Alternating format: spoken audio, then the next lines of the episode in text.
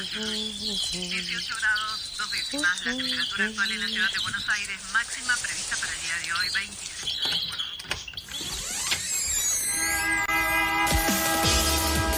No tenemos agua, se nos corta la luz, no vivimos dignamente. La ninguna respuesta. los vecinos de Buenos Aires vivan en una mejor ciudad. Trabajadores desocupados. Estamos en el Ministerio de Desarrollo Social de la ciudad de Creo que Buenos iban a Aires. hacer unas, unas torres que denominan alto. Ustedes vivan en una mejor ciudad. Que los vecinos de Buenos Aires vivan en una mejor Ninguna ciudad. respuesta. Esto pasa en Buenos Aires.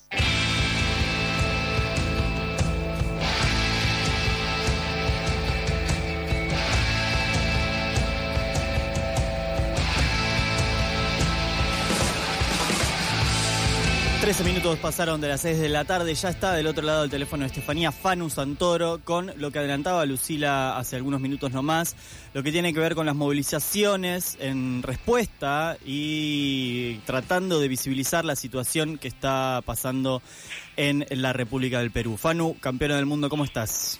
Hola, ¿cómo están campeones? Bien, estamos muy bien, muy eufóricos. Muy bien, sí, además eh, no no eh, termina el año, no no termina el año y siguen, siguen llegando buenas noticias. Totalmente. Tenemos una buena noticia de, de, de, de las madres también, donde encontraron a un nieto, la verdad es que no podemos pedir más. este Exactamente, ahí las abuelas comunicaron que habían encontrado al nieto 131. año. 131. Pero sí, ahora- no, hay- no, no sé más detalles porque Ahora ahora, iba a está sucediendo la conferencia de prensa. Exactamente, estaba tratando de ver la conferen- enganchar la conferencia de prensa en la televisión, pero por ahora es todo la llegada La- del Dibu Martínez a Mar del Plata. Eh, No, la- van a hacer la comunicación por Facebook e Instagram en vivo. Bien, La- bueno, ahí lo pueden ir a ver en cualquier momento también. Pero ahora nos vamos a eh, ir a, vamos a girar la mirada hacia otro lugar, a una movilización que se dio aquí en la ciudad de Buenos Aires, algo que está pasando aquí, pero que tiene como, como digamos, como epicentro lo- los hechos de los últimos, eh, de las últimas semanas en el Perú, ¿no es cierto?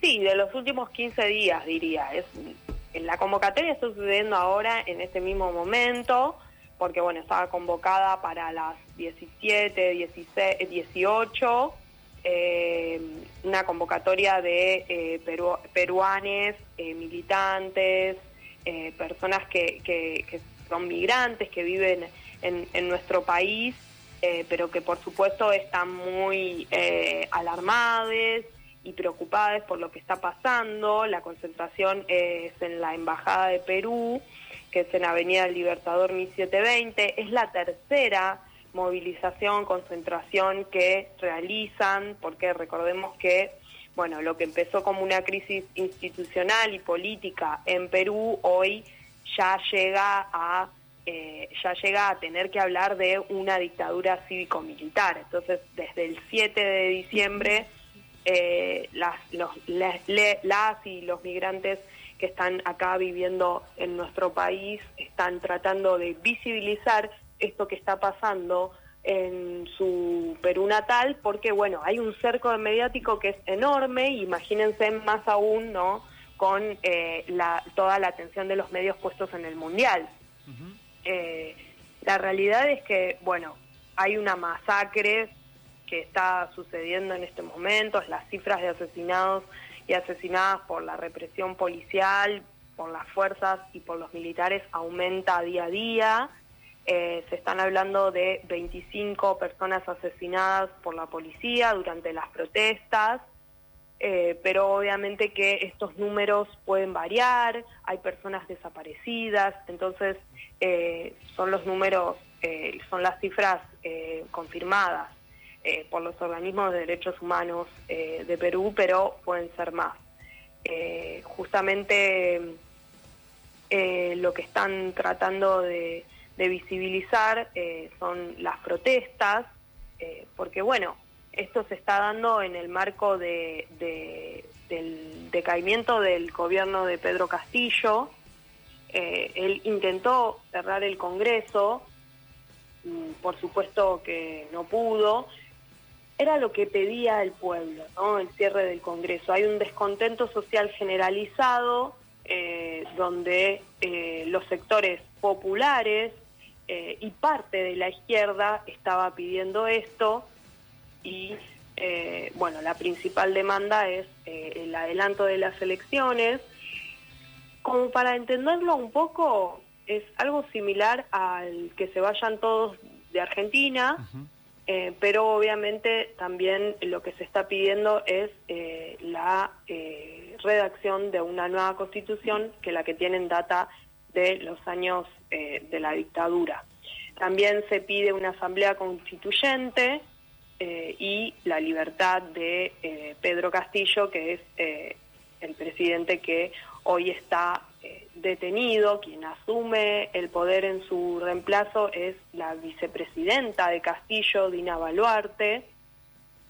Y lo que parecía comenzar con una acción de traición, ahora parece irse directamente a un régimen autoritario, ¿no? Las fuerzas están siendo comandadas por Dina Baluarte, que es la que está eh, eh, eh, demandando la represión de las protestas. No tiene la legitimidad del pueblo, la consideran una traidora, porque claro, Baluarte asumió la vicepresidencia con Castillo, entonces lo que entienden eh, las personas que eh, han votado eh, de manera legítima al presidente es que ella debería haberse ido eh, ¿no? cuando eh, el presidente fue derrocado, pero bueno. Eh, Claro, lo que Fanu, eh, era eso un poco lo que lo que te iba a preguntar, porque si yo no recordaba mal, eh, quien asume la presidencia forma parte, la vicepresidencia formaba parte de la de la dupla con, con Castillo, digo, entonces ahí me llamaba la atención de cómo, o sea, por, por qué hay un, un, por qué está mal que asuma ella. Claro, lo que nos contaban eh, algunas eh, militantes eh, y, y personas que, que están muy interiorizadas con, lo que está sucediendo en Perú y que viven acá en Argentina, es que ya había eh, una especie de rumor, ¿no? En donde no se confiaba mucho en Dina Baluarte, ¿no? Que era eh, una persona que, que, que tenía eh, por detrás algunas alianzas con los sectores más conservadores eh, de Perú, que en este caso estamos hablando la derecha de Perú, es el, el- la gran, el, gran espacio de la derecha de Perú es el fujimorismo, nada más y nada menos. Después hay otros sectores de derecha que tienen menos poder, pero que por supuesto también integran el Congreso. Y eh, este rumor, esto lo que al principio era un rumor, ya se confirmó cuando Dina Baluarte eh, asumió eh, la presidencia y comenzó a eh, regir eh, con total autoritarismo, ¿no? Los militares en la calle, reprimiendo las protestas, asesinando, porque con balas eh, de plomo, estamos hablando de eh, una policía eh, y una fuerza armada totalmente represiva, ¿no? Y otra de las cosas que consideraban el votante de Castillo es que la detención de Castillo era ilegal y sin embargo ella no se pronunció, sino todo lo contrario, ¿no? Asumió el poder. Eh, lo que están denunciando, bueno, al menos 25 personas asesinadas. Eh, hoy por la tarde eh, me confirmaba Raya Correa, que es abogada y militante de la organización Mujeres por una Nueva Constitución en Perú, que había dos personas más fallecidas, 300 heridos, 140 147 personas detenidas, no tienen derecho a defensa, eh, han sido violentadas, golpeadas, y la Coordinadora Nacional de Derechos Humanos eh, denunció, bueno, por supuesto, todas estas violaciones y eh, una presunta visita de la Comisión Interamericana de Derechos Humanos al país, que hasta el momento parecía, parece que ya está en el país, pero ahí se generó algo que eh, no, no, no está claro, porque eh, la Comisión Interamericana de Derechos Humanos llegaría en enero, esta visita se adelantó por pedido de este propio gobierno autoritario. Entonces, ahí hay, hay como una nebulosa y falta tanta información eh, que hasta se desconfía de esta propia visita internacional. Escuchamos a Raya Correa que nos cuenta un poco más sobre lo que está pasando en Perú. Ahora hay 27 muertes en tan solo 11 días, de los cuales 3 son menores de edad. O sea, se habla de un niño confirmado, se habla de un niño de 14 y de 15, y luego por confirmar de una niña de 5 años a la cual habría caído una bala perdida. De estos 27 muertos, 10 son del departamento de Ayacucho, que es uno de los departamentos más pobres del país y que de hecho fue el departamento más golpeado durante la época de la violencia política que hubo en el Perú entre los 80 y 90, cuando hubo un conflicto armado entre el Estado peruano y la agrupación Sendero Luminoso. El viernes o el sábado sucedió la mayor masacre en este departamento donde murieron 10 personas porque fueron las Fuerzas Armadas a reprimir a la gente y terminaron matando 10 personas, que ha sido como el departamento con más muertes hasta ahora. Bueno, si uno ve los videos en redes sociales, les aconsejo que, por ejemplo, si quieren saber más, eh, hay, como les contaba, hay un cerco mediático tan grande que los grandes medios de Perú no están dando esas noticias o están, por supuesto, tergiversando toda la información.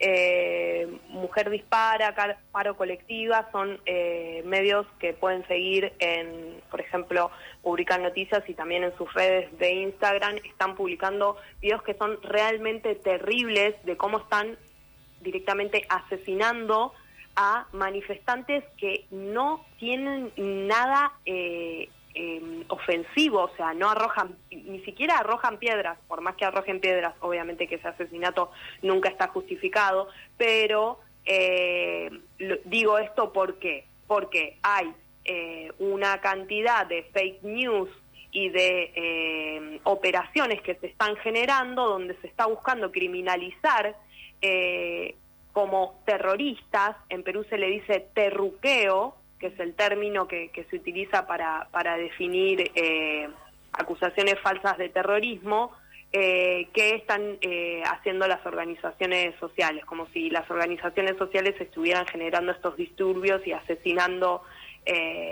policías o violentando a los policías. No existe. Incluso hay videos que circulan en estos medios donde se, eh, puede, se pudieron identificar policías infiltrados que generan, por supuesto, eso sí, generan los disturbios. Jano, hay un paralelismo con, con cuando sacaron a Evo también, ¿no? ¿No, no vemos algo así? ¿Muy parecido? Sí, sí, sí, sí, sí, por supuesto, sí. Eh, el contexto político eh, tiene que ver. La, la, gran diferencia es que a Pedro Castillo nunca, la derecha nunca lo dejó gobernar. Desde el primer día que asumió, eh, censuró a sus ministros y utilizó eh, la, mm, una herramienta política de control político que tiene en su poder el, la derecha en el Congreso, que se llama vacancia, donde se puede censurar ministros, se puede mm, eh, denunciar eh, o acusar a un presidente por eh, incapacidad moral, así se le llama, entonces pueden destituirlo con cualquier excusa o cualquier operación investigación inventada sobre corrupción. Lo cierto es que a Pedro Castillo nunca se le dejó gobernar porque justamente lo que sucede es, hace seis años, nos contaba Raya, seis hace seis años que la derecha en el Congreso está utilizando esta herramienta de control político hacia el Ejecutivo, ¿no? donde eh, lo que hacen es, eh, cuando pierden las elecciones, generalmente llegan a balotage, la derecha y eh, algún tipo de partido político que no sea la derecha, más relacionado con la izquierda o popular, lo que sucede es que no le dejan gobernar, no lo dejan gobernar, y eh, empiezan a generar todas estas, estas trabas, ¿no? Y estas eh, herramientas que son constitucionales justamente, pero por eso se habla de una dictadura parlamentaria mm. hoy en Perú.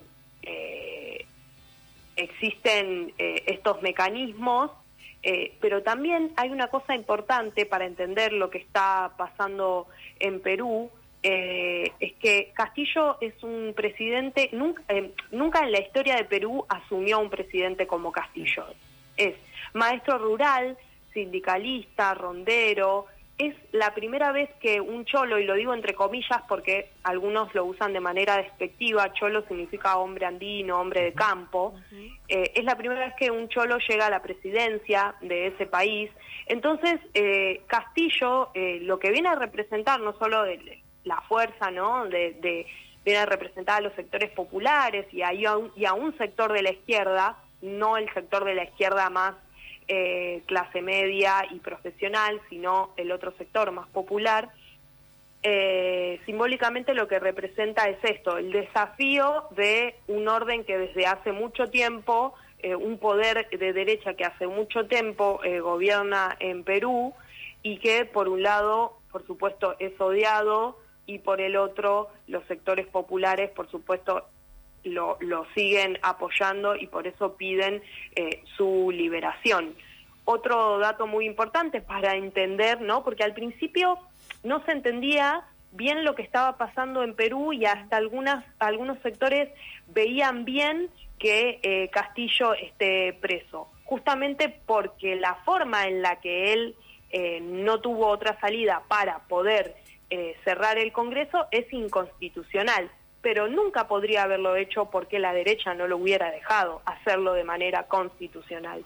Entonces, eh, otra, otro dato a tener en cuenta es que las Fuerzas Armadas y la policía de Perú lo despreciaron durante, desde que asumió y, por supuesto, hoy están aliados con la derecha. Eh, y una prueba de eso es que Castillo, cuando fue detenido, fue detenido por sus propios escoltas. Él se estaba dirigiendo a la Embajada de México porque el presidente de México López Obrador ya le había dado asilo político y, sin embargo, eh, no pudo porque eh, sus propios escoltas lo entregaron a las fuerzas. Escuchemos, eh, quiero que escuchemos un audio sobre eh, la convocatoria de hoy, que es de Milagros Panda, lesbiana feminista peruana en Buenos Aires, que nos cuenta eh, la organización que están llevando a cabo. Como peruanas autoconvocadas el día de hoy, vamos a realizar una convocatoria a concentrarnos fuera de la Embajada de Perú a las 5 de la tarde para denunciar la masacre que está padeciendo nuestro pueblo peruano. En este momento en Perú hay una dictadura cívico-militar que se ha instaurado al mando de Dina Boluarte, que ha destituido al presidente elegido por voluntad popular Pedro Castillo. Se ha instalado un golpe profundamente racista, un golpe de Estado profundamente racista, porque vienen siendo nuestros hermanos y hermanas de las regiones los que están siendo más golpeados. Hay desapariciones de los cuerpos, hay allanamientos y persecución a dirigentes, hay criminalización de la protesta. Todo como fue la dictadura fujimorista, creemos que este golpe es un golpe que ha sido orquestado por el fujimorismo, aliado a los partidos de derecha neoliberales profundamente fascistas y conservadores del Congreso. Bueno, y eh, eso ahí también hay una, una eh, similitud muy grande con lo que pasó en Bolivia con Evo Morales, ¿no? Eh, es un, un, golpe, no hay dudas, y bueno, eh, las cosas por ahora parecen que, que van a seguir agravándose van a poder volver a escuchar, si se engancharon tarde, este informe, el último del año de Fanu Santoro en nuestras redes arroba revancha random, ahí linkeadas a Spotify. Vamos a, aquí en FM La Tribu van a poder seguir la información que tenga que ver con lo que está pasando con los peruanes que habitan aquí en la ciudad de Buenos Aires, por si vuelve a haber una movilización. Y eh, ya tienen ahí eh, la información de los medios donde pueden seguir la actualidad de eh, este conflicto que em, está siendo invisibilizado por los grandes medios. Fanu, eh, felicidades. voy a extrañar. Se viene la Navidad, Año Nuevo, así que queda seguir festejando. Ni siquiera es. Eh, bueno, ahora. ahora frenamos un poco, ¿no? No, Vamos a seguir. no frenamos. No, frenamos no, no, la canción de la mosca de acá a marzo mínimo. El, el, el, tinnitus de muchachos es, creo que es la sensación. Ay, mal, que, tenemos tinnitus. Tinnitus de, de muchachos. muchachos. Pero re. Re. Sí, sí, sí, totalmente. Podemos seguir disfrutando de ese gitazo, nos lo merecemos. Totalmente. Abrazo grande, Fanu. Un beso, chao, chao. chao, chao.